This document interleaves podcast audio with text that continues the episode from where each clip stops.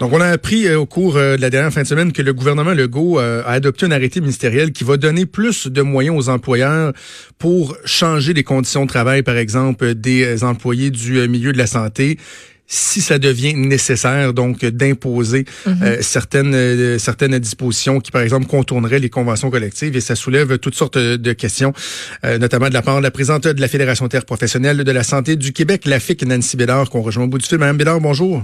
Bonjour, M. Trudeau. Ben, peut-être tout d'abord prendre des nouvelles des gens que euh, vous représentez. Vous représentez quoi 76 000 professionnels en soins infirmiers, euh, mais également euh, des inhalothérapeutes, des perfusionnistes, mm-hmm. etc. c'est quoi le moral des troupes? Comment ça se passe en ce moment?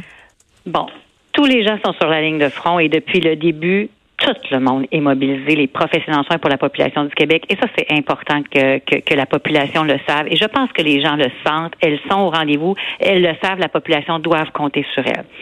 Le moral des troupes va quand même assez bien. Cependant, il y a certains éléments qui montrent leur angoisse, qui, pour eux autres, leur créent énormément d'anxiété.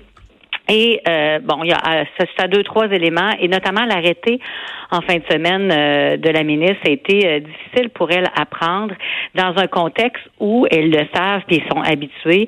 les, les établissements pourraient sauter dans, dans, dans, dans, cet arrêté-là et abuser des mesures là, qui devraient être vraiment appliquées si la crise continue de monter, puis dans des mesures exceptionnelles.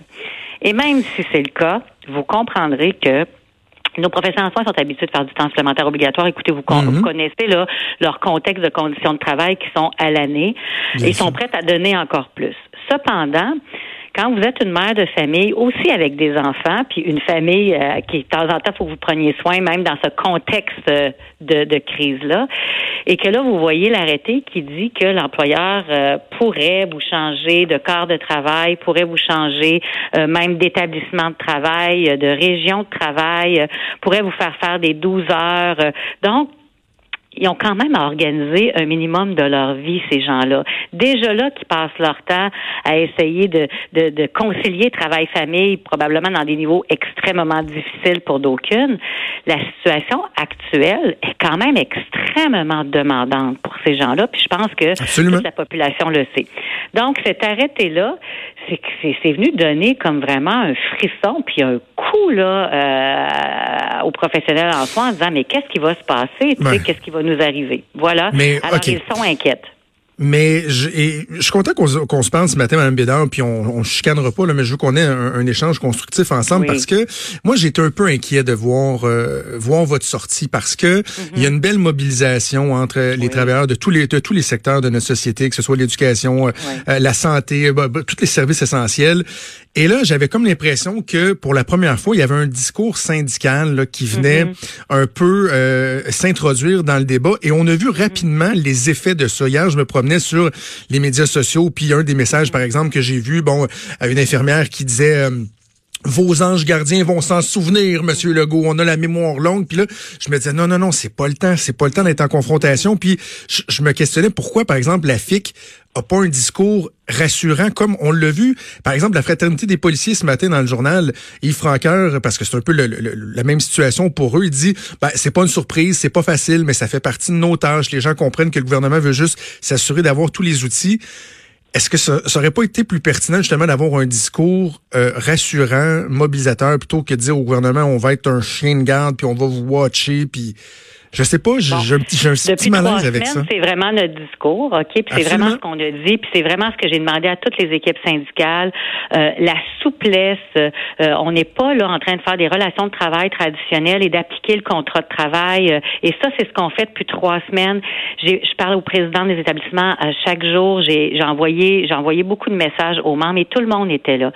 Cependant, faut pas malmener. Moi, là, mon discours, c'est un discours protégeons nos professionnels en soins et de la santé, gardons-les en santé, faisons attention à ne pas les fragiliser, les pas, à, ne pas les malmener. Donc, c'est pour ça que dans mon hier, dans la sortie, parce que justement, si vous saviez le nombre d'appels, regardez à l'heure où on a émis le communiqué, mhm. euh, puis l'heure où est sortie la ministre, il y a presque eu 24 heures, OK? Et de ces 24 heures-là, c'est des centaines d'appels que j'ai eus au secours, aidez-nous. Il y a des limites à notre capacité à se faire faire malmener. Donc, c'est de dire à la ministre, rassurer les professionnels que ça va être vraiment déployer ces mesures-là en cas d'urgence parce que dans les établissements, les employeurs, ce n'est pas ce qu'ils disaient. Ce qu'ils disaient au monde, c'est on va pouvoir faire qu'est-ce qu'on veut. Et ça a commencé à être dit, ça, vendredi matin. La ministre va signer un arrêté. On va pouvoir faire qu'est-ce qu'on veut avec vos conditions. Alors, mais, mais, Madame Bédard, Madame Bédard, c'est pas dit comme ça. C'est pas dit comme ça. Je, je vous dis parce que j'ai de la misère avec l'utilisation du terme malmené. Tu sais, vous, venez de le dire deux fois, c'est dans votre dans votre communiqué, vous dites il est hors de question que nos membres soient malmenés. C'est un terme qui est très très très péjoratif, comme si les personnes que vous représentez étaient traitées avec peu d'égards. Tu sais, le Québec au complet les, les remercie. Moi, j'ai écrit un texte pour remercier tout le personnel de la santé euh, en fin de semaine dans le journal. Le premier ministre le dit. On remercie aussi les familles des personnes euh, qui travaillent dans le milieu de la santé, qui font des sacrifices. Mais tu sais, malmené, c'est comme de dire on, on se fout un peu de vous, on vous traite avec peu d'égard, alors que la situation, elle va exiger des sacrifices, on le sait. Oui, et, oui, puis elles en font déjà. Je pense que tout le monde le sait, là, mais il faut faire attention. Puis tout est dans tout, hein. Alors je pense que c'est exactement ce qu'on fait depuis trois semaines, mais là il faut juste faire attention parce qu'à un moment donné, ces gens-là qui sont mis à rude épreuve, on va se le dire, dans un stress, une charge mentale énorme, mais elles sont au front et on le dit, puis vous le savez, puis tout le monde est derrière eux. Sauf que parfois c'est juste comment elles sont sur le plancher, comment ça se passe. Imaginez que tout est dans l'approche. Si vous êtes une mère de famille puis que vous êtes habitué de travailler de soir, votre structure est comme ça, ben ce qu'il faut, c'est au moins qu'on soit capable de voir planifier que peut-être que moi, dans deux semaines, on va me demander de travailler en 12 heures, jour, soir, nuit. J'ai des gens qui sont monoparentales, vous le savez, hein, 90 mhm. de femmes. Donc, il faut le faire correctement, avec prudence. Puis ça se peut qu'il y ait des gens qui ne puissent pas changer de cadre de travail, mais peut-être que d'autres vont le faire. Et si elles sont inquiètes, et si elles réagissent, et c'est difficile pour elles, c'est parce qu'elles sont habituées qu'on n'ait pas tellement, pas que la population n'ait pas d'égard, pas que vous ayez pas d'égard. La façon dont, quand je parle d'être malmenés au quotidien dans leurs conditions de travail, c'est là où le bas blesse. Et là, ils ont, c'est comme revenu ça. Très fort avec l'arrêté en disant mais mon Dieu qu'est-ce qui va arriver avec mon horaire de travail? Elles sont prêtes à en donner mais est-ce qu'on va venir me voir pour me dire un peu d'avance? Parce que qu'est-ce que je vais faire avec mes enfants? Euh, pouvez-vous comprendre ce stress là de, de, demain alors c'est ça. C'est absolument mais oh. j'aimerais ça qu'on garde le, le, même ton qu'on a eu dans les trois dernières semaines celui dont vous avez parlé de dire à la ministre de la santé et aux gens qui la représentent comment on peut rassurer ces gens là est-ce qu'on va être capable de trouver des aménagements malgré l'obligation des fois euh, d'en demander encore un peu plus devant l'urgence de la situation, plutôt que de dire, hey, on va vous checker, on va être le chien de garde, puis vous nous malmènerez pas. Je, je, je, sais pas, je suis pas certain que pour les membres que vous représentez, c'est constructif. Peut-être que vous trouvez ça dur un peu, mais on dit la même chose. On dit la même chose et on va à la même endroit. C'est juste que je voulais que ça soit clair. Je dois protéger ces 76 000 professionnels en soins-là et je serai là pour les protéger. Et à tous les jours, je parle au ministère de la Santé. La ministre, je peux lui parler n'importe quand. Les canaux sont ouverts. Donc, il n'y a pas de problématique à ce niveau-là.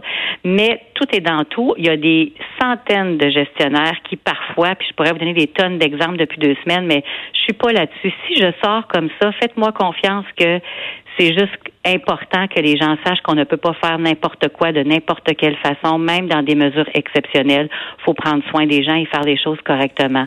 Faites-moi confiance que si je dis ça, c'était pour lancer des messages que moi, là, je veux que la population soit encore soignée, puis je veux encore que tout mon monde soit sur la ligne de feu, extrêmement mobilisé, malgré que ça va être difficile, puis qu'on va pouvoir changer leurs conditions de travail.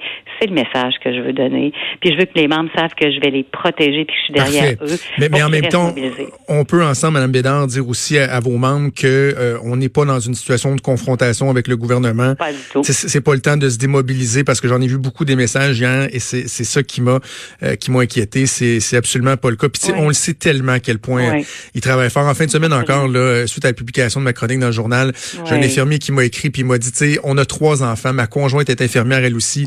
Ils ont à vivre avec le TSO, tu sais. Puis moi, je dis tout le temps euh, que ma conjointe qui est médecin, elle fait des gardes de 24 heures mais je le sais des mois d'avance qu'elle sera pas là 24 heures pendant tel jour, tel mm. jour, tel jour. Je mm. trouve ça inhumain ce que mm. euh, les infirmiers infirmières euh, ont à vivre avec, la, TSO, mais c'est pas le temps de se lâcher. Il faut se tenir. Je vous remercie de les supporter, puis j'espère qu'il va y avoir plusieurs personnes comme vous.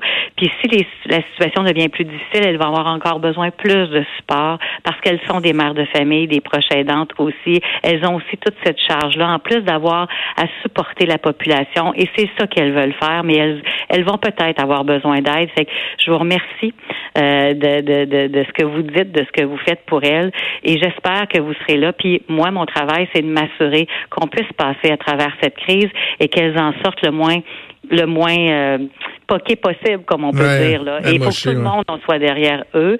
Et euh, je crois qu'on peut y arriver. J'avais demandé, puis j'avais averti le ministère, puis on le savait, là, madame, est-ce que vous êtes vraiment obligé de sortir cet arrêté-là? C'est ça va être difficile pour elle de voir apparaître ça. Est-ce que c'est parce qu'elles sont pas au front puis elles savent pas que si la crise continue, à un moment donné, les choses vont, vont empirer? Bien sûr qu'elles le savent, mais de voir arriver ça, tous ces pouvoirs-là, elles se questionnent pour pas que ce soit pris comme des opportunités de certains endroits pour pouvoir euh, travailler au jour le jour dans un contexte où on n'est pas arrivé. Moi, j'ai toujours dit, si la crise arrive, puis si dans un établissement, la situation s'impose et que ça fait du sens, les professionnels vont être au rendez-vous, puis ils vont mettre encore une fois, mais encore une fois, l'épaule à la roue, même si c'est très exigeant. Mhm. Mais si la situation ne le ne le n'est pas décrit pour que ça fasse sens, pour qu'on change leurs conditions à ce chapitre-là, c'est là que ça fonctionnera pas. Et à ce chapitre-là, ben, on a joué beaucoup, puis on peut penser qu'il faut s'assurer que les messages soient forts au niveau des, des gens qui sont près d'eux, au niveau des gestionnaires pour dire prudence faites attention, on va être au rendez-vous, mais en même temps, c'est des humains et mhm. des humaines, c'est des citoyens, des citoyennes, les professionnels de soins, c'est des mères de famille. Donc, faisons les choses correctement, puis on va passer à travers de cette crise-là, puis les professionnels de soins vont rester là pour la population du Québec, j'en suis convaincue. Voilà. voilà. Ben, Madame Mélange, je voulais quand même qu'on apporte certaines précisions. Je trouve que c'est bien euh, qu'on l'ait fait et euh, évidemment, ça change pas le fait que le, Québec au complet euh, est derrière tout le personnel du, du système de santé, incluant les gens que vous représentez et tous les autres aussi. Hein. On parle des soins de la santé, mais euh, les, les, les, les, euh, les chauffeurs d'autobus, euh, les gens qui sont en transport en commun, les, il y a personnes qui lavent le plancher dans les établissements, tout le monde est important. Tellement, tellement je vous remercie. Merci beaucoup d'être derrière Merci Nancy Bédard, présidente de la Fédération interprofessionnelle de la santé du Québec. Merci à vous.